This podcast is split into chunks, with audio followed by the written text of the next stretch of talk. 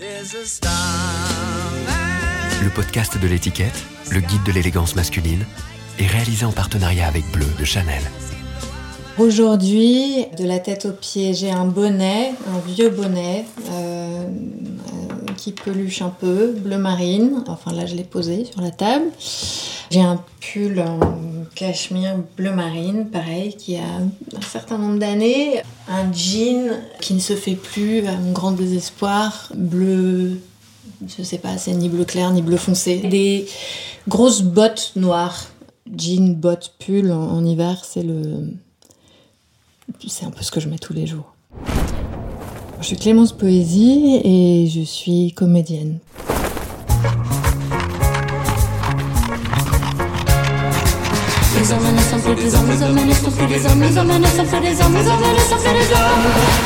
Habitude, le podcast du magazine L'étiquette. Alors ma mère, elle, elle a un look qui, je pense, ne varie pas depuis ses 18 ans. Voilà, je vous ai décrit comment j'étais habillée aujourd'hui. Et c'est assez proche de la façon dont, s'habille ma mère. C'est-à-dire que ma mère s'habille exclusivement dans le vestiaire euh, masculin. Elle va chercher ses pulls chez, les hommes. Elle, est dans des grands pulls bleu marine ou des marinières, des jeans. Et euh, alors petite, je me souviens qu'elle avait euh, beaucoup des, longues jupes et des grandes bottes rouges. Elle, avait un truc avec les chaussures rouges. Euh, elle aimait les bottes rouges, les sabots rouges des, longues jupes et des bottes montantes.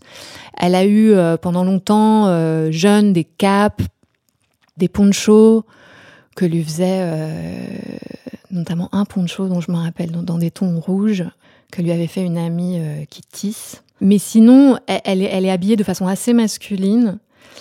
Et ça traverse comme ça les années sans jamais vieillir. En fait, il y a quelque chose de d'intemporel encore une fois et de très classe moi je trouve.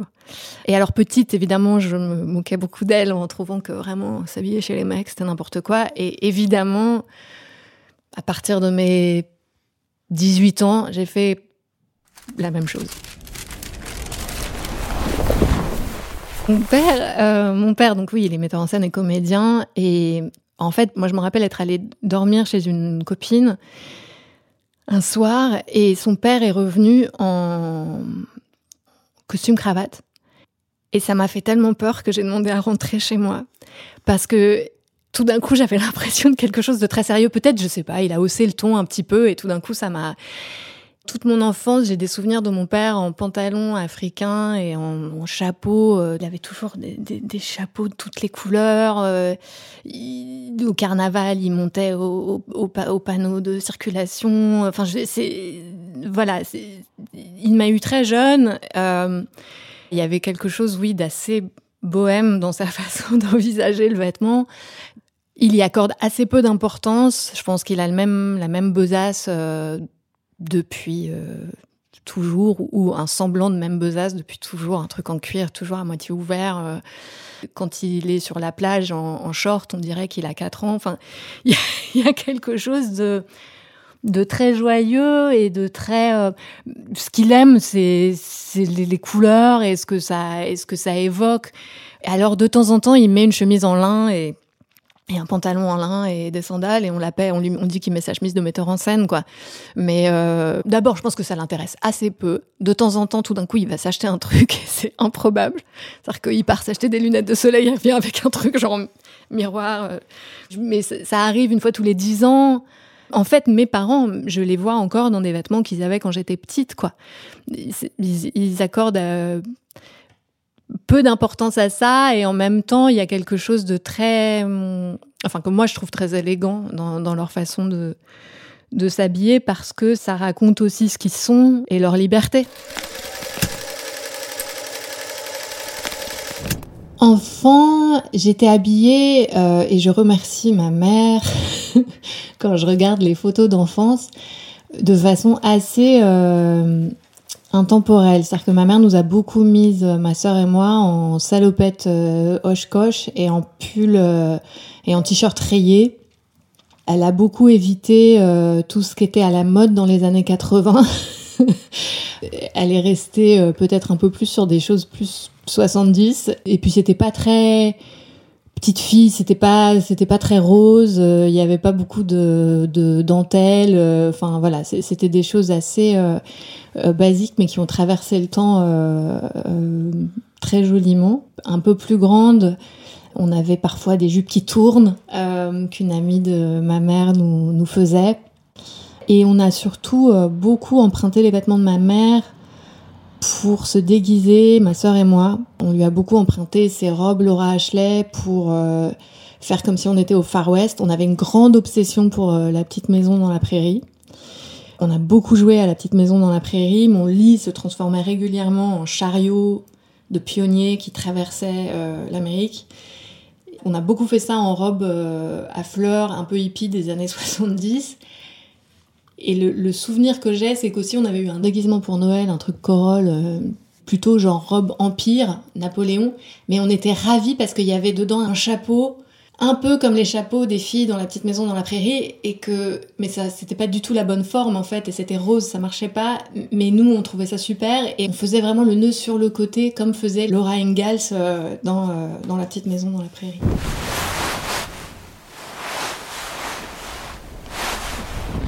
Alors oui, avec ma soeur, on regardait beaucoup, euh, beaucoup de films. On regardait beaucoup les mêmes films. C'est-à-dire qu'on regardait beaucoup des films 15, euh, 20 fois. Et je dirais... Alors il y a Le Guépard, qui est une grande référence pour nous deux. Claudia Cardinal dans Le Guépard. Euh, petite, je ne voyais que Claudia Cardinal et Alain Delon. En le, en le revoyant plus tard, je n'ai vu que Burt Lancaster enfin voilà, j'ai compris que qu'il y avait qu'il y avait quand même ça.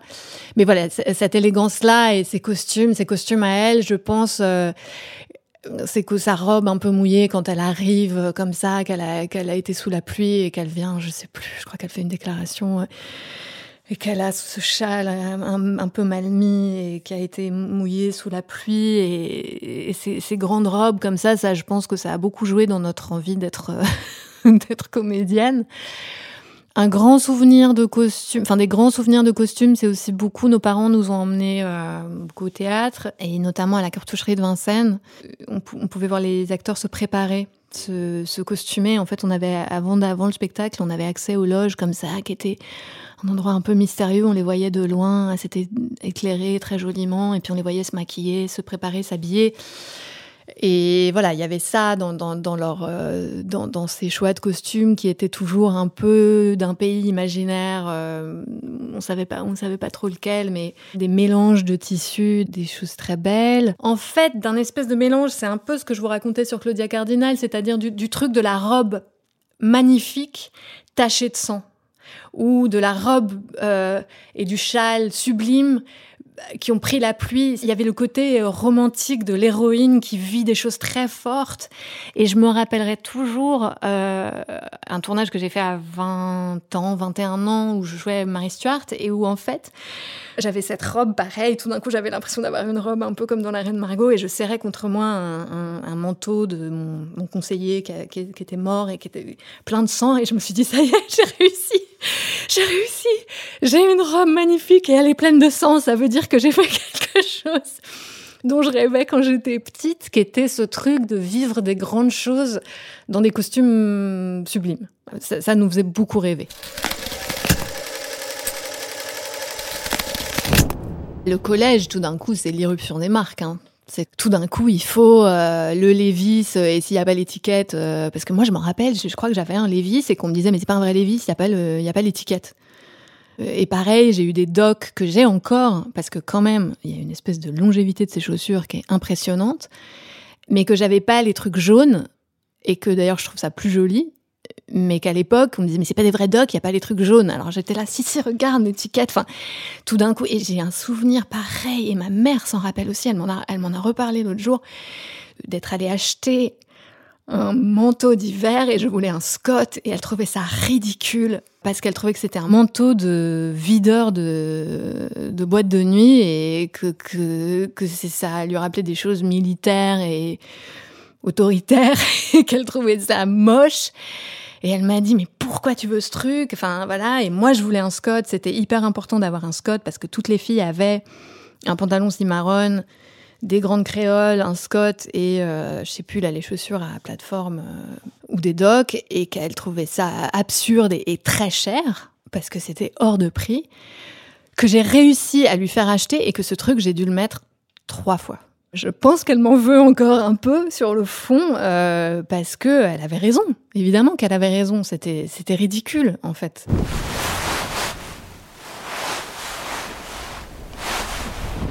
Je me rappelle d'un débardeur, j'avais un espèce de débardeur de pyjama. J'avais réussi à acheter un débardeur de pyjama Calvin Klein avec des toutes petites bretelles fines. Et en fait, du coup, je l'ai mis en débardeur euh, tout un été. Parce que c'était le seul truc que j'avais avec, des, avec des, des, bretelles fines. Et ça, en fait, je crois que j'ai fait ça petite en classe verte. Mais vraiment petite. Pour le coup, j'avais genre 8 ans où j'avais un pyjama euh, avec un short cycliste. Il y avait des fraises sur le t-shirt et des rayures sur le cycliste. Et en fait, je trouvais ça super d'avoir un cycliste. Et sur toutes mes photos de classe verte, j'étais en pyjama. Et ma mère m'a dit, mais t'as mis un pyjama pendant toute la classe verte? Parce que je trouvais ça trop chouette, euh, un cycliste. Elle n'était pas rentrée dans les trucs de l'époque, les fuseaux aussi. Je voulais absolument un fuseau et elle, elle trouvait ça ridicule, un fuseau. Elle trouvait que, trouvait que c'était moche. Mais assez vite, c'est passé parce que tout d'un coup, au lycée, euh, je me suis mise à fréquenter des gens qui étaient en école d'art et, euh, où tous ces trucs-là, euh, justement, n'avaient plus du tout de d'importance et que ce qui était ce qui était intéressant c'était de trouver son look à soi qui était pas si en fait on avait un peu tous le même mais mais il y avait un truc qui retournait beaucoup plus à on allait beaucoup plus aux puces on se mettait des kilos de foulard sur la tête. On se on se faisait des dreads pendant les pauses, euh, on mettait des perles dans nos cheveux, on mettait des pantalons les plus longs possibles sur lesquels on marchait tout l'hiver, donc ils étaient immondes, pleins de boue et à moitié euh, voilà euh, déchirés en bas. Surtout, on mettait pas un manteau trop chaud. Enfin, moi j'avais un un duffel coat. Euh, je crois que ma mère était contente que moi j'ai un, peu un duffel coat, mais la majorité du temps, sinon c'était des gros pulls en laine que moi j'avais piqué euh, justement dans le vestiaire de mes parents quand ils étaient plus jeunes, soit des trucs qu'on achetait aux puces. Et moi, j'ai beaucoup aussi abîmé, et je la remercie, des robes de ma mère, parce que vraiment, elle a été sympa. Des robes de ma mère des années 70 dans lesquelles je mettais des, des, des épingles à nourrice, enfin, dans lesquelles j'ai fait beaucoup de trous, de trucs. Enfin, j'ai eu une période un peu grunge où j'abîmais beaucoup les choses. Une fois, j'avais un espèce de pansement blanc que, je, je sais pas, j'ai gardé en bracelet. C'était devenu gris. Et euh, je me rappelle un jour, j'étais chez mes grands-parents, elle m'a dit Clémence, tu veux pas enlever ce truc quand même, ton grand-père? J'ai dit non, c'est mon style, c'est hyper important, tu te rends pas compte. Et euh, je la remercie de sa patience parce que vraiment, je crois que je crois que de temps en temps, ça devait être euh, un peu désespérant. Et il y a eu un moment où j'ai commencé à voir que les clochards me avaient l'impression qu'ils pouvaient quand même peut-être venir me draguer. Et là, je me suis dit, bon, il va falloir que je fasse un truc. Parce que je crois que ça devenait un peu, un peu trop, quoi. Enfin, je pense que ma mère, de temps en temps, aurait bien aimé que j'ai un truc sans trou, quoi. Peut-être que c'est une idée de, je sais pas, de, de vêtements de gauche, je sais pas. Je, euh, alors, j'ai pas eu de t-shirt chez Guevara. Est-ce que j'ai eu un patch sur une veste? Alors, j'avais des vestes euh, militaires, euh, mais teintes en violet. Euh, enfin, voilà, et des besaces, pareil, sur lesquels il y avait plein de slogans et de dessins de et de dessins de peace and love et de enfin évidemment d'idées de, de foulards un peu indiens de trucs enfin je pense que c'était la façon dont les années 90 et début des années 2000 s'appropriaient en fait euh, ce qu'avaient pu vivre nos parents et, l'idée de, mai 68 euh, qui, nous paraissait un truc. Euh, enfin, moi, j'écrivais sur les murs de ma chambre des, slogans de, mai 68. J'avais un écusson avec la photo de Rimbaud, je crois sur mon sac. voilà, il y avait ce, cette envie euh, de montrer qu'on n'était euh, pas dans le système. Et puis, euh, et du coup, et du coup, ça nous, ça rend, ça nous rendait créatifs.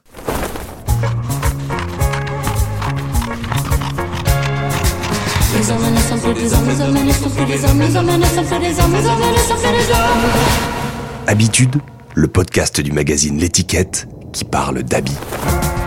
Ma première vraie expérience du costume, j'ai l'impression que, que, c'est ce rôle de Marie Stuart qu'on m'a confié quand j'avais 20 ans et où tout d'un coup, ça y est, c'était des, c'était des costumes très très très loin de, de ce que j'étais moi. C'était un corset. Ça fait qu'on on respire pas pareil, on se tient pas pareil. Ça, c'était des, choses où en fait je pouvais pas marcher toute seule sans quelqu'un qui tienne la robe parce que sinon ça traînait dans, dans la boue. C'est le, le, poids d'une robe, les matières, qu'est-ce que raconte un vêtement socialement à l'époque. Et j'ai eu une rencontre avec le, costumier de, de, ce film-là qui a été très importante en fait parce que j'ai eu un peu un moment de panique après mon premier essayage où je me suis dit, mais en plus, on sort de cours de théâtre où on vous dit, il faut respirer par le ventre, il faut faire comme ci, comme ça. Enfin, c'est une espèce de truc un peu, enfin, important, mais voilà, un peu technique. Et, et en fait, tout d'un coup, je me disais, mais comment je vais faire pour respirer? Je peux pas respirer, j'ai un corset, je peux pas faire, je peux pas faire ce que je fais d'habitude, voilà. Et d'abord, il a été adorable parce qu'il a tout mis en place pour que j'ai les choses les plus confortables possibles du coup en, se déplaçant un tout petit peu de ce qui était juste par rapport à l'époque. Mais surtout, il m'a dit Clémence, il faut que ce soit toi qui portes le vêtement et pas le vêtement qui te porte. Ou le costume plutôt que le, que le vêtement. Et, vraiment, il faut que tu t'appropries ces costumes et, pas que tu te laisses euh, dévorer par eux. Et ça, sur un premier film d'époque, c'était euh, extrêmement précieux. Pour le personnage de, Fleur de la Cour dans Harry Potter, euh, ça arrive juste, juste après. Surtout, en fait, c'était on avait des robes avec lesquelles on pouvait pas du tout s'asseoir parce que dès qu'on s'asseyait, ça froissait. Et euh, des chapeaux qui avaient été faits par Philippe Tracy. Il y avait un truc un peu, euh, effectivement, fallait une certaine tenue, mais qui correspondait assez à ce qu'on racontait de ces filles et de cette école de, de, jeunes filles françaises comme ça qui savent toutes super bien danser et qui se tiennent toutes, qui, impressionnent un peu les petits Anglais. Enfin, moi, je, discute beaucoup, beaucoup avec les costumières et les costumiers et je, et je donne beaucoup mon avis. En tout cas, je dis beaucoup si je suis à l'aise ou pas à l'aise. Et parfois, euh, là, la costumière avec laquelle je travaille en ce moment me dit euh, bah, merci de ta franchise, mais bon, de temps en temps, je sens que ça, c'est un peu euh, peut-être euh, trop franc, j'en sais rien, mais, mais le peu de fois où je l'ai pas fait, je m'en suis voulu et, et, du coup, il y, a un, truc qui, qui, qui, reste un handicap ensuite quand on joue et qui, mar qui marche pas bien. Donc euh, voilà. Donc sur Harry Potter, comme c'était très très peu de temps après Marie Stuart, il y avait vraiment un truc de dire bah voilà, j'utilise la façon dont me dont, je me sens dans ce costume euh, pour, en, pour, en faire quelque chose qui m'aide à trouver euh, ce, personnage.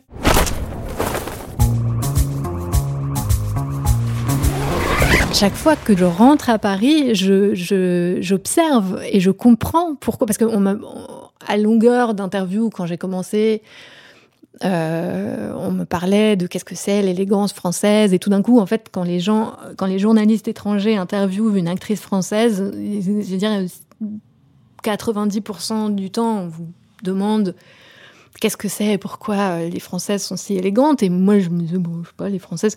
Et en fait à chaque fois que je rentre si je prends le bus à Paris et je dis bah oui en fait si il y a un truc que je ne vois qu'à Paris mais qui parfois est un peu sage aussi et coordonnée et euh, a, pas la fantaisie euh, qu'il peut y avoir en qui peut y avoir en Angleterre.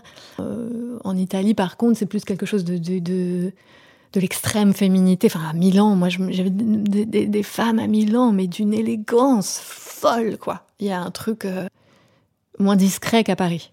Où, l'élégance est quelque chose de, de, plus éclatant, alors qu'à Paris, il faut quand même que ce soit un peu l'air de rien, l'air de pas, l'air de pas vraiment y toucher.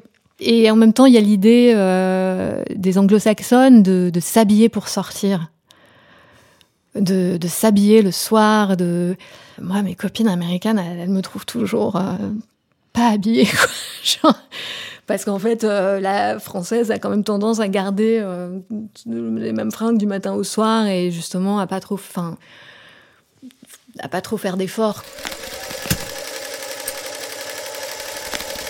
J'aime les choses assez androgynes. Enfin, j'aime emprunter des choses au vestiaire masculin. Il y a quelque chose que je, il y a quelque chose que je trouve, je trouve ça très beau, le, fait de, oui voilà, de, de, d'emprunter une, grande chemise, un pull un peu trop grand, un, manteau dans lequel on s'enveloppe. Je, je, suis très sensible au, au volume comme ça, à la coupe, à la façon dont, les choses tombent. Euh, et je, me sentir serrée dans quelque chose, euh, euh, j'ai l'impression de perdre le mouvement d'un vêtement en fait. Et donc j'ai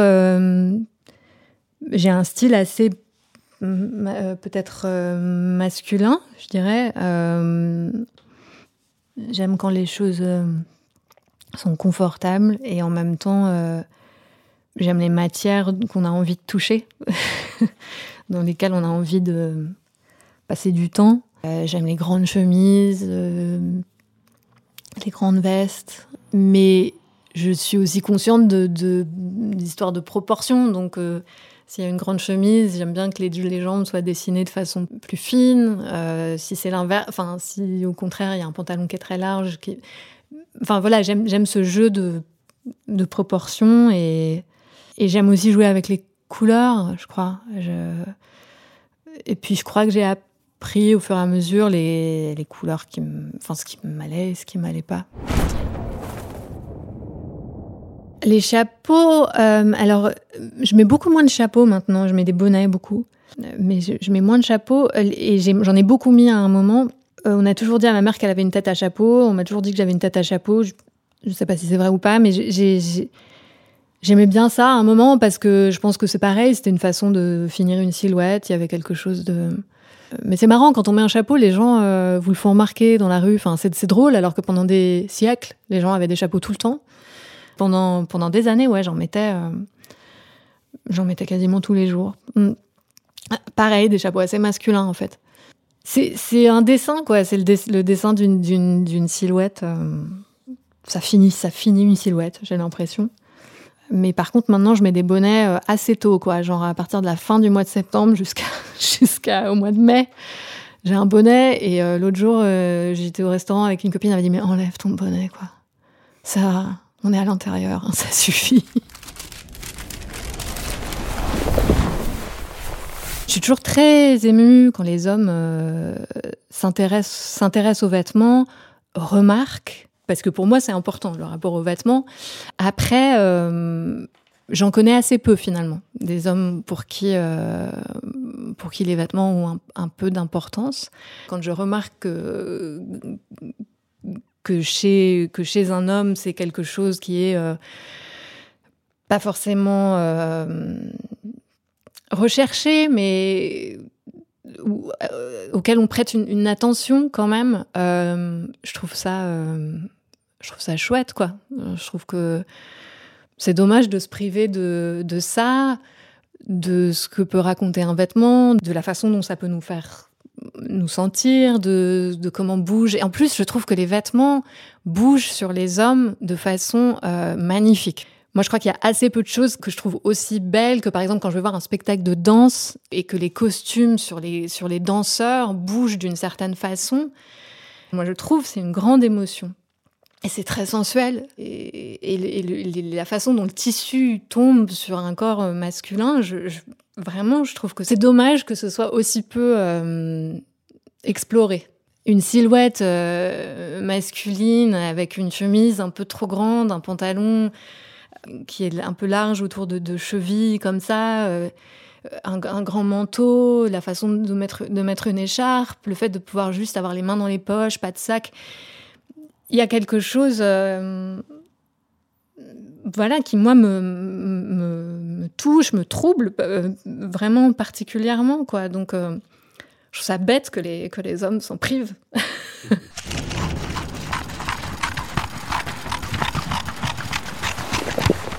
La façon dont est habillé Dustin Hoffman dans Kramer contre Kramer, c'est une espèce de référence absolue, quoi. Ce que je voudrais, c'est le vestiaire de Dustin Hoffman. Il a des, des suites, euh, des suites, mais juste, juste la, la, bonne, la bonne coupe de suite euh, avec euh, des, des, pantalons un peu pas de def, mais pas trop. Il y a quelque chose de hyper élégant. et il y a Meryl Streep aussi, elle a un très beau trench et tout ça, mais moi je trouve que. Je trouve que et, des, des, des, bottes magnifiques, voilà, mais moi je trouve que, ce que Dustin Hoffman, il y a un côté un peu entre le petit garçon. Euh, peut-être que voilà, c'est ça, je m'habille un peu comme un petit garçon. Là, moi, cet été, j'ai passé tout mon été dans une espèce de chemise de grand-père que j'avais acheté justement à New York il y a des années.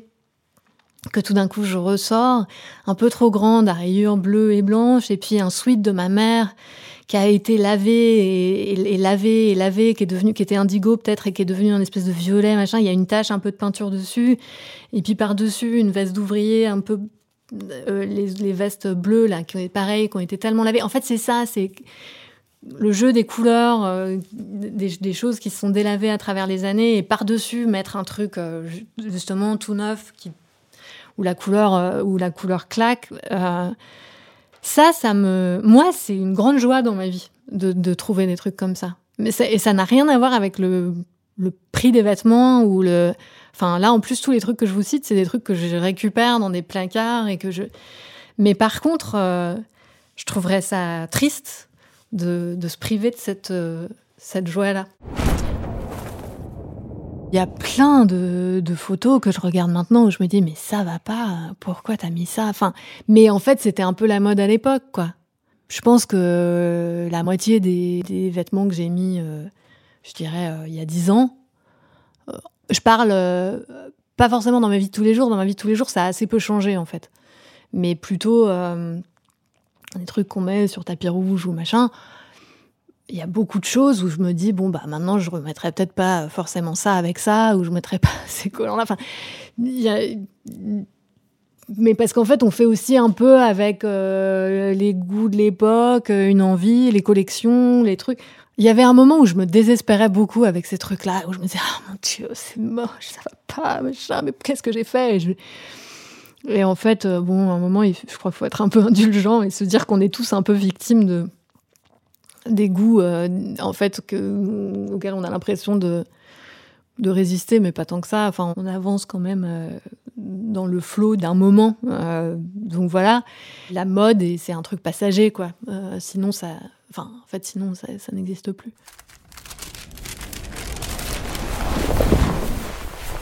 Si on me cambriolait, je serais infiniment triste euh, par, la disparition de pièces, mais qui sont en fait des pièces euh, qui ont une valeur affective. C'est des chemises de ma mère que je mets presque plus parce qu'elles sont trop fines et que je les ai tellement portées que euh, maintenant j'ai peur qu'elles se, enfin, elle les a portés, moi je les ai portés, et maintenant, euh, voilà, elle, reste là parce que je, voilà, mais je pense qu'elle-même les a achetés en fripe. Enfin, c'est des trucs qui, n'ont absolument aucune valeur, euh, elles ont une valeur purement affective. C'est c'est euh, la robe dans laquelle je me suis mariée, c'est certains vêtements de mes enfants quand ils étaient tout petits, petits, petits, petits, et où j'ai l'impression que peut-être ça a gardé un peu de leur odeur, mais de, bébé. Enfin, c'est des choses euh, de, moments de vie, en fait.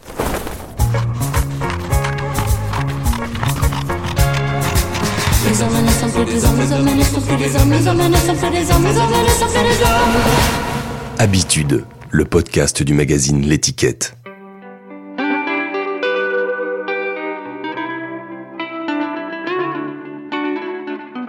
Vous avez une chemise à carreaux euh, bleu et verte, euh, sur un t-shirt gris euh, et un jean d'un très joli bleu qui est pile le bon délavage. droit, mais pas trop, ni trop serré, ni trop large. des chaussettes grises, sont grises, elles viennent rappeler la couleur du t-shirt. Et des chaussures euh, paraboot, non? C'est des chaussures paraboot. en cuir noir? Marron, marron peut-être, voilà, je vois pas bien. Et euh, voilà, c'est ah oui, qui viennent rappeler euh, la couleur des lunettes. C'est très élégant.